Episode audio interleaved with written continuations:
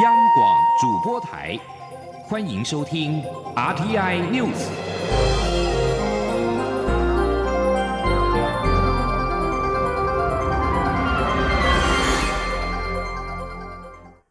听众朋友您好，欢迎收听这节央广主播台提供给您的 RTI News，我是张顺祥。关于协助香港人民议题，蔡英文总统今天在接见英国在台办事处代表唐凯林时表示，台英共享民主、自由、人权等价值，非常期待跟英国共同努力，相挺香港人民，相挺普世价值，一起为世界做出更多的贡献。央广记者王兆坤的采访报道。蔡英文总统致辞表示，台湾与英国是理念相近的伙伴。对于香港反对国安法立法通过，我方看到英国外相、美国国务卿、加拿大外长、澳洲外长发表联合声明，表达关切。英国正在研议应应作为，台湾也启动专案，将进一步协助香港朋友。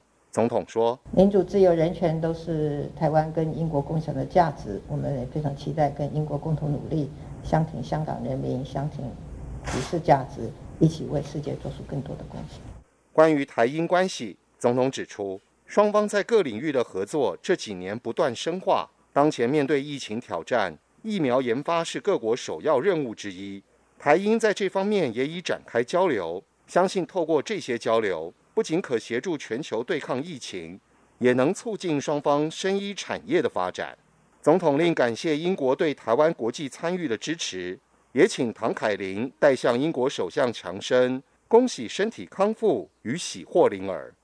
中央广播电台记者王兆坤台北采访报道。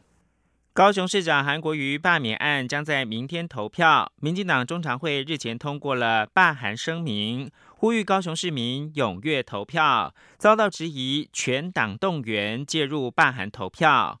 民进党副秘书长林鹤明今天表示。这场选举是高雄市民的选举，任何人都不能凌驾在高雄市民之上，包括了民进党。因此，高雄市民是否愿意投票，这是高雄市民的权利。但民进党作为民主政党，当然鼓励大家行使权利。记者刘玉秋报道。高雄市长韩国瑜罢免案投票前的关键时刻，民进党中常会通过罢韩声明，呼吁高雄市民无论是否同意罢韩，应踊跃行使公民权，被指疑民进党全党总动员介入罢韩投票。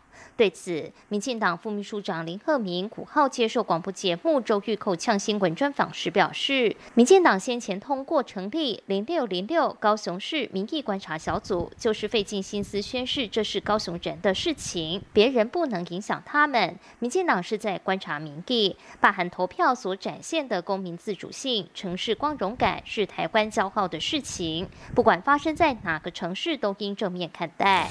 这场选举从头到尾就是高雄市民的选举。嗯，我觉得任何人都不能够凌驾在高雄市民之上，包含民进党。嗯，所以高雄市民是否愿意投票，要不要去投票，这是高雄市民的权利。作为一个民主政党，嗯，我们。我们鼓励大家去投票，行使民主的权利。不管你是要去投选举票或罢免票，这本来就是公民的权利。难道说我们今天鼓励大家不要去投罢免票，但是在选举的时候说啊，拜托你来投给我？嗯嗯嗯，这样不是前后矛盾吗？林克明也指出，高雄市民用行动告诉大家，台湾人民不是投完票就不管政治了。除了投票给你权利外，也可以用罢免票把权利收回来。虽然在国民党鼓吹不要去投票的盖牌效应下。某种程度等于去投票就是亮票，导致有些青年被迫表态，但仍有青年愿意回乡投票，甚至有一群年轻的高雄市民是罢免的手头族，人生的第一张票是投罢免票，他们也愿意行使这个权利，这是令人感动的公民教育。至于主持人追问，民进党全党总动员鼓励市民投票，若罢韩最后没过关，民进党是否会灰头土脸？又是如何评估罢免投票结果对台湾政治生态的影响？林克明说，对民进党来说，目前还没讨论到罢免后的状况，因为这个选举过程中发现很多影响高雄市民的投票行为，民进党花了很多时间把投票讯息让更多高雄市民知道。至于选后的评估，就等。选后再讨论。中央广播电台记者刘秋采访报道。教育新闻：今年的国中会考整体的成绩比往年都要好。二零二零国中教育会考成绩今天公布了，全国学生今年成绩比往年突出，包括了英语、数学、社会等三科的精熟级比率都创下了会考举办七年来的新高。国文跟英文两科的待加强级的比率，则是出现了七年的新低，连带呢让今年获得五 A 的学生比率提升了，拿到五 C 的比率也比去年下降。陈国维报道。国中教育会考各科成绩依据评量结果分为金熟、基础、待加强三个等级，其中金熟级又分为 A、A 加、A 加加等三个标示，基础级有 B、B 加、B 加加等三种标示，待加强级则以 C 为标示。台师大新测中心主任陈柏希说：“整体来说呢，如果各科要达到金熟，那所需要答对的题数占整份测验题数的比例。”差不多是在八成左右，也就是百分之七十八到百分之八十八左右。那如果要达到基础的比例，你的答对题数大概是要占百分之三十四到四十二左右。今年经手比率最高的科目是英语的百分之二十五点八六，其次是数学的百分之二十二点三七，社会则首度突破两成，达到百分之二十点二八。这三科的经熟率都创下会考开办七年以来的新高。陈柏希指出，今年受到疫情影响，英语只考阅读题不考听力。如果只看阅读题的经熟率，今年的百分之二十五点八六也比去年百分之二十五点三八来得高。至于国文的待加强率百。百分之十三点二八，较去年少了两趴以上。英语则为百分之二十六点七四，首次出现二字头，两科都是七年来比例最低。今年的写作测验题目，我想开设一家这样的店。全国有百分之六十七点一九的学生拿到四级分，百分之十六点三的人得到五级分，六级分的比例只有百分之零点七七，共一千五百八十八人。高雄师范大学国文学系教授李金阳说：“大家可能会很好奇。”说哎，到底他们写最多的店是什么店啊？咖啡店是第一名，然后还有杂货店。刚好最近有这样子的一个电视，然后电影的演出以及书籍，所以对他们影响也很大。餐厅也是他们所书写的一个重点。今年有一万七千四百一十八名学生获得五 A 以上的成绩，占比百分之八点四六，比去年百分之八点零七上升。当中有八百零五人同时在写作测验得到六级分，占全体考生的百分之零点三九。拿到五 C 的学生有一万两千两百六十七人，占百分之五点九六，首度跌破百分之六，再创历年新低。陈柏希表示，由于各校逐年更加了解会考题型，并加强学生学习较弱的部分，新测中心每年也会提供学历监测报告，有助于现场教学，因此让全国学生的表现逐年进步。中央广播电台记者陈国伟台北采访报道。财经焦点，商业发展研究院今天发布最新的台湾商业服务业景气循环综合指标，受到 COVID-19 的冲击，领先跟同行指标都在今年首季加速的下滑。假如没有重大的转机，景气恐怕会在下半年步入衰退。商研院的董事长许天才表示，明年势必迎来复苏。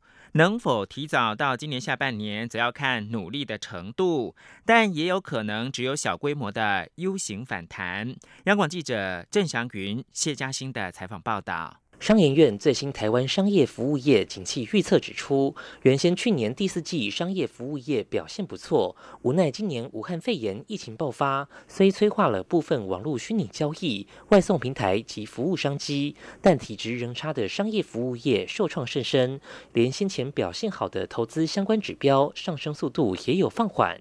整体来说，景气循环领先及同行指标在首季加速下滑，下半年恐有衰退危机。商研院董事长许天才说：“整个景气指标在服务业上面，啊，可能在下半年会步入衰退期，啊，就是以标准差来讲，啊，就是负的这个一点啊，接近一点五啊，这个西格玛，啊，那我们也看到说，在二零零八这那一次的金融海啸里面，我们的这个我们这个系统的。”啊，这种啊变景气循环趋势的变动值来讲，它偏离了一个长期趋势呢，掉到啊这个超过负的一点五个西格玛以上，就是已经进入萧条了啊，所以我们有在。下半年有这个衰退的危机。商研院董事长许天才认为，明年景气势必可以复苏，能否提早到今年下半年，则要看努力程度。而台湾防疫有成，经济活动渴望逐步恢复。虽然外界期待下半年有 V 型反弹，但他不敢期待。他说：“到这一次，因为这个严重性比较高，啊，不，它这个 渗透哈影响的层面哈，哦比较广。”好，扩散的很广，所以微型复苏我们不敢期待。好，但是这个 U 应该是一个小 U，而不是大 U。许天才表示，短期内政府透过振兴三倍券等措施鼓励消费，国人如能踊跃消费，应可发挥正面效果。中长期而言，各项投资需加速启动。且政府这段时间要求金融业配合企业经济发展需求，国会在预算面也力挺经济。他认为此刻虽是最坏的时代，但也是最好的时代。中央广播电台记者郑祥云、谢嘉欣采访报道。国际新闻：六四天安门事件届满三十一周年，美国国务卿蓬佩奥二号首次接见了六四幸存者，引发讨论。美国国务院三号颁赠国际妇女勇气奖给天安门母亲，表彰他们常年为六四寻求真相跟正义。为了悼念六四事件，美国国务卿蓬佩奥二号在国务院接见六四参与者王丹、苏小康、李恒清跟李兰菊等人，并选在台湾时间四号的零点在 Twitter 上面公布会合的照片，引发了外界不少的讨论。除了蓬佩奥大动作接见六世的幸存者之外呢，美国的副国务卿毕根三号透过线上颁发国际妇女勇气奖给由六四受难家属所组成的天安门母亲。毕根表示，尽管中国试图让他们晋升，但他们声量反而是越来越大，世界各地也越来越多人加入他们的行列。此外，白宫四号则是发出声明。要求北京履行世界人权宣言跟中英联合声明的承诺，维护中国公民权利跟自由，并停止迫害少数民族与少数宗教族群。声明指出，中国共产党屠杀手无寸铁的中国平民，这是不会被遗忘的悲剧。美国呼吁中国向罹难者致敬。并提供在天安门大屠杀当中丧生、拘留或者是失踪人数的完整资讯。美国总统川普四号采取行动，加强审查在美国上市的中国企业，并要求总统金融市场工作小组在六十天内递交评估跟建议的报告，以确保美国投资人的投资安全。这份备忘录是在川普上周宣布对中国制裁之后的最新行动。川普在备忘录当中指控中国企业从美国的金融市场获益，但中国政府却阻止中国企业遵守适用在美上市公司的投资者保护措施。此前，川普在五月二十九号在白宫召开记者会。宣布终止与世界卫生组织 （WHO） 的关系，撤销香港特殊待遇等多项反制中国的措施。此外，美国证券交易所纳斯达克五月针对中国企业收紧上市的规则。国务卿蓬佩奥四号则是表示，鉴于中企惯于做假账，纳斯达克新规值得其他证交所效法，以保护美国投资人的权益。中国企业瑞幸咖啡四月爆发财务数字作假的风波，被纳斯达克交易所要求下市。纳斯达克上个月随即针对欠缺会计透明度、由内部人士密集持有的中国公司，收紧上市的规则。以上新闻由张顺祥编辑播报，稍后请继续收听央广午间新闻。我是黄宣荣医师，指挥中心鼓励民众例行防疫新生活运动。民众外出购物时，请务必配合业者的防疫措施，例如量测体温、清洁双手等，请与他人维持一点五公尺的社交距离，或全程佩戴口罩，避免用手重复触摸商品。结账排队时，与其他消费者维持适当的距离。购物结束后，最好可以用肥皂洗手。有政府，请安心。资讯由机关署提供。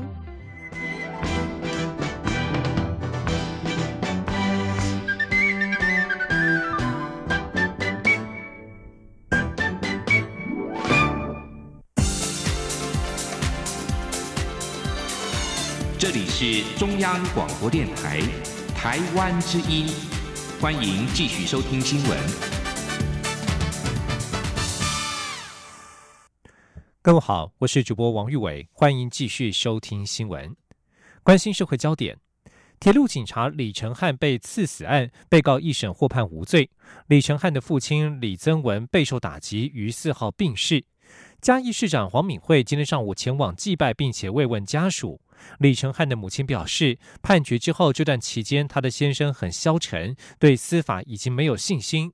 行政院发言人丁仪明今天表示，行政院长苏贞昌听闻此讯息之后相当遗憾，并指示内政部长徐国勇、警政署长陈家清尽力照顾家属，同时也向李家表达哀悼之意。总统府发言人张敦涵表示，蔡英文总统已经请内政部就后续事宜给予家属全力协助，也指派总统府秘书长苏家全代表向家属慰问致意。铁路警察李成汉被刺死案，被告因行为时有精神障碍，获判无罪。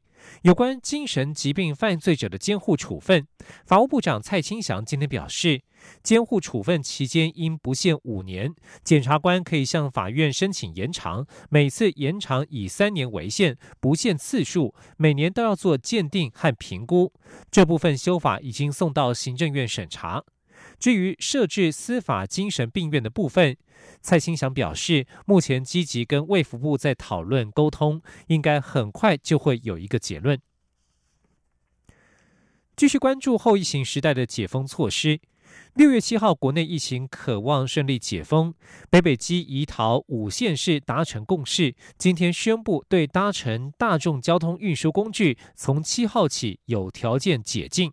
民众进入车站或是捷运车站时，仍然必须戴上口罩、量体温。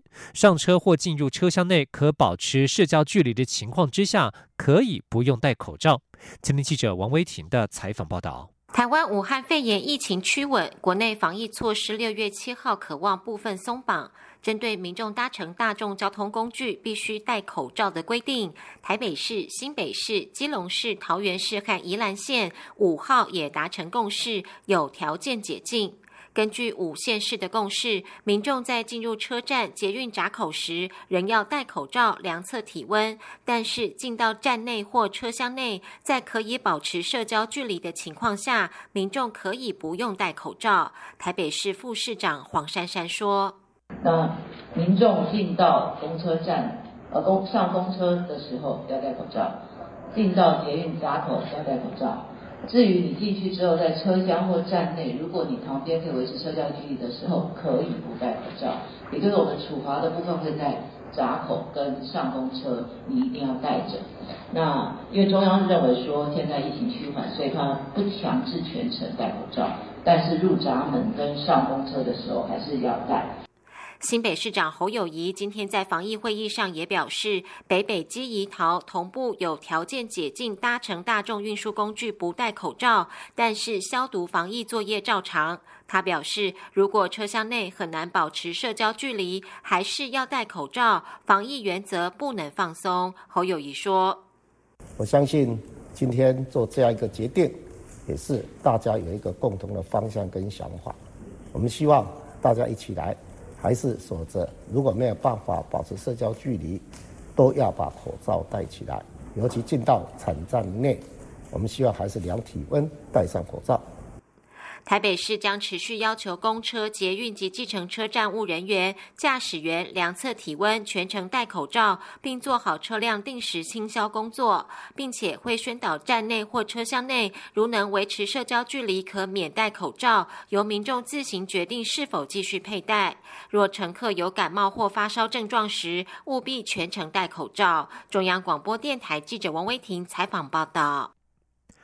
另外，台湾高铁与台铁今天也同时宣布，从七号起恢复列车上的餐饮服务。台湾高铁表示，自动贩卖机服务及商务车厢热饮与书报杂志供应也同时在七号恢复。而台铁除了恢复贩售台铁便当等商品之外，同时开放新自强号发售站票，才总量管制，每列车上限为一百二十张。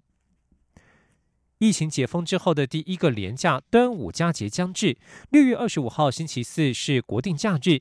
劳动部今天表示，雇主如果真的劳工同意于休假日出勤，工倍工资应加倍发给；若是企业比照行政机关，则将二十号的休息日与二十六号的工作日调整互换，构成四天连假，则二十六号及二十七号星期五、星期六性质为休息日，工资则要以休息日加班费来计算。前天记者杨文军的采访报道。端午佳节将至，劳动部指出，六月二十五号星期四端午节为国定假日，雇主应依法给假并给薪。如果征得劳工同意于休假日出勤，工资应该加倍发给。若企业比照政府机关调整成连假，可依照八周弹性工时规定，并经过工会或劳资会议同意程序后，可以将二十号的休息日与二十六号的工作日调整互换，形成四天短。端午节连假，劳动部指出，由于调整之后，六月二十六号已成为休息日，雇主如果要求劳工于该日出勤，则应给付休息日加班费。劳动部劳动条件司司长谢倩倩说：“所以六月二十五号端午节是国定假日，二十六是休息日，二十七也是休息日，二十八是例假，这是调整之后的。”那所以在哪看是如果有在国定假日出勤或者是休息日出勤，就按照他那天的性质去给付加班费工资。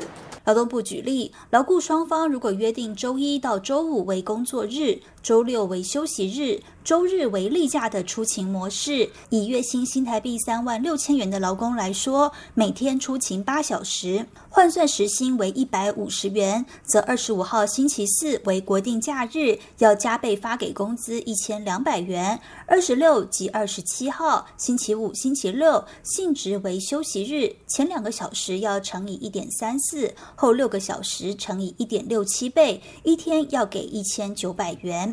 至于二十八号星期日性质为例假，劳动部表示，除非有天灾事变或突发事件，不得使劳工于例假出勤工作。雇主如果有违反相关规定，劳工可以检具相关市政，就近向当地劳工行政主管机关申诉，以为权益。中央广播电台记者杨文君台北采访报道。关心食安议题。今天六月五号是联合国定定的世界食品安全日。卫生福利部食品药物管理署今天表示，政府会持续就管理面对生产者、经营者做好食安工作，同时也提醒民众要从自家落实卫生工作。今天记者肖兆平的采访报道。不少民众为了方便，冰箱里的食物常常是塞好塞满，甚至放到过期也不知道。家事达人陈安琪就说，曾经看过有民众的冰箱不仅塞了九分满，里头还有冰了十年的粽子。为了提醒民众要注意食品安全，陈安琪在卫生福利部食品药物管理署的邀请下，提醒冰箱要有定期清理。注意温度，生熟时分开，写上购买日期以及分装冷冻的五大 pebble。他说，最少是一季一定要做一个冰箱的清洁跟。呃，这个检视的部分。第二个呢，冰箱最多就是七分满。那冷藏温度的话，就是建议是零到七度；冷冻的话，就是到负十八度 C。那第三个就是要生熟时分开。第四、第五呢，就是我们要写上购买日期，好，然后你要做一个分装之后再做冷藏冷冻。之所以提醒冰箱使用的生活智慧，就是因为六月七号是联合国定定的世界食品安全日。除了提醒民众能为食安自我把关外，食药药署署长吴秀梅也进一步表示，他们不仅持续对内进行食安控管，对外也积极将认证标准与生产履历与国际接轨。他说，台湾一直都没有在整个相关跟国际接轨的部分。有所缺席。虽然说我们有时候参加国际组织是要努力的，不过不管怎么样，我们都努力的在不管是在国际粮食及卫生组织，在呃在一个联合国相关的一些呃所提到的任何需要注意食品安全的，我们都全力的在做配合。那对于国际组织的参与，我们也是不遗余力。有鉴于台湾进入后疫情时代，食安的管理也很重要。吴秀梅表示，只要店家配合相关防疫措施，就能贴出自我宣言。地方卫生局查核后，也会给予乐活防疫安心饮食标章，强调食安把关，政府会跟全民一起努力。中央广播电台记者肖兆平采访报道。继续关注医药消息。卫生食力福利部食品药物管理署今天表示，国内有十四件共十家厂商提出检验试剂的申请。目前除了核准三件核酸试剂之外，第一件的抗体检验试剂也通过相关临床前的测试以及临床评估验证核准专案制造。林月生医公司与台大医院合作，日前共同开发出能够在十分钟能够知道结果的抗体快筛试剂。前一段时间以专案方式送交卫福部核准。食药署今天宣布，这项国内首件的 COVID-19 抗体检测试剂已经通过相关要求，可核准专案制造。业者表示，目前每月可以制造十到二十万剂，预计八月可望达到每月四十万剂。食药署解释，抗体必须要在感染一段时间之后才会产生，所以抗体检测不一定能够在急性感染期就测出结果，所以不能够作为是否确诊的唯一依据。目前国家还是以 PCR 核酸检验为准，不过抗体检测是有助于追查社区感染的情况。也关注国际疫情动态。根据巴西官方四号所公布的数据，因感染俗称武汉肺炎 （COVID-19） 的致死人数激增，已经超越了意大利，仅次于美国与英国，成为全球第三高的国家。巴西过去在二十四小时之内破纪录新增了一千四百七十三起染疫死亡的病例。死亡人数已经累计达到三万四千零二十一人。过去二十四小时新增了三万九百二十五例确诊病例，累计达六十一万四千九百四十一例。在亚洲方面，印度四号通报新增近万例确诊，国防部次长库马也被感染，是印度目前为止染疫的最高阶官员。而菲律宾和印尼新增约六百例确诊，马来西亚则增加近三百例确诊。香港鹿泉楼近日爆发 COVID-19 群聚感染，由于四号再新增一例确诊病例，官方四号晚间撤离该大楼近百名的居民，送往检疫中心隔离检疫十四天。截至四号晚间，香港累计确诊病例已经有一千零九十九例，另外还有一起疑似案例。将焦点转到美国。美国非裔男子弗洛伊德死于白人警察之手，掀起反种族歧视示威浪潮。弗洛伊德的弟弟泰伦斯今天在纽约追悼会情绪激动，呼吁大家和平示威。弗洛伊德之死所引爆的示威潮至今仍未平息。纽约市大型抗争活动迈入第七天。来自布鲁克林的泰伦斯戴着纽约洋基队的帽子、T 恤与口罩上都印有哥哥的肖像。他发言表示，他以示威为傲，但是不以破坏为傲。他说自己的哥哥与这些破坏一点关系都没有。而在追悼会上，全场来宾保持了八分钟四十六秒的沉默。这个时间正是警察以膝盖压住弗洛伊德的时间。在全美国引发种族歧视抗议潮之际，现在所有抗议活动都有个强而有力的标语：八分四十六秒，象征着警察暴力。洛杉矶地区三号也发起串联的抗议。晚间九点，一起亮灯，八分四十六秒纪念弗洛伊德，而职棒主场道奇球场也加入响应的行列。日本放送协会 NHK 今天报道，东京夏季奥运主办单位已经决定，基于俗称武汉肺炎的 COVID-19 大流行，他们不会举行大规模的活动来纪念已经顺延的冬奥倒数计时一年。原本应该在下个月登场的冬奥，因为疫情影响，已经顺延到二零二一年七月。主办单位正在寻求削减与延期有关的支出，并且意识到疫情大流行的风险。报道引述一位要求匿名的冬奥委员会消息人士指出，他们无法在感染风险仍持续之际举行一场活力充沛的活动。虽然东京都知事小池百合子四号表示，当局尚未做出任何决定，但是主办单位正在寻求简化活动本身的方式。以上新闻由王玉伟编辑播报，这里是中央广播电台台湾之音。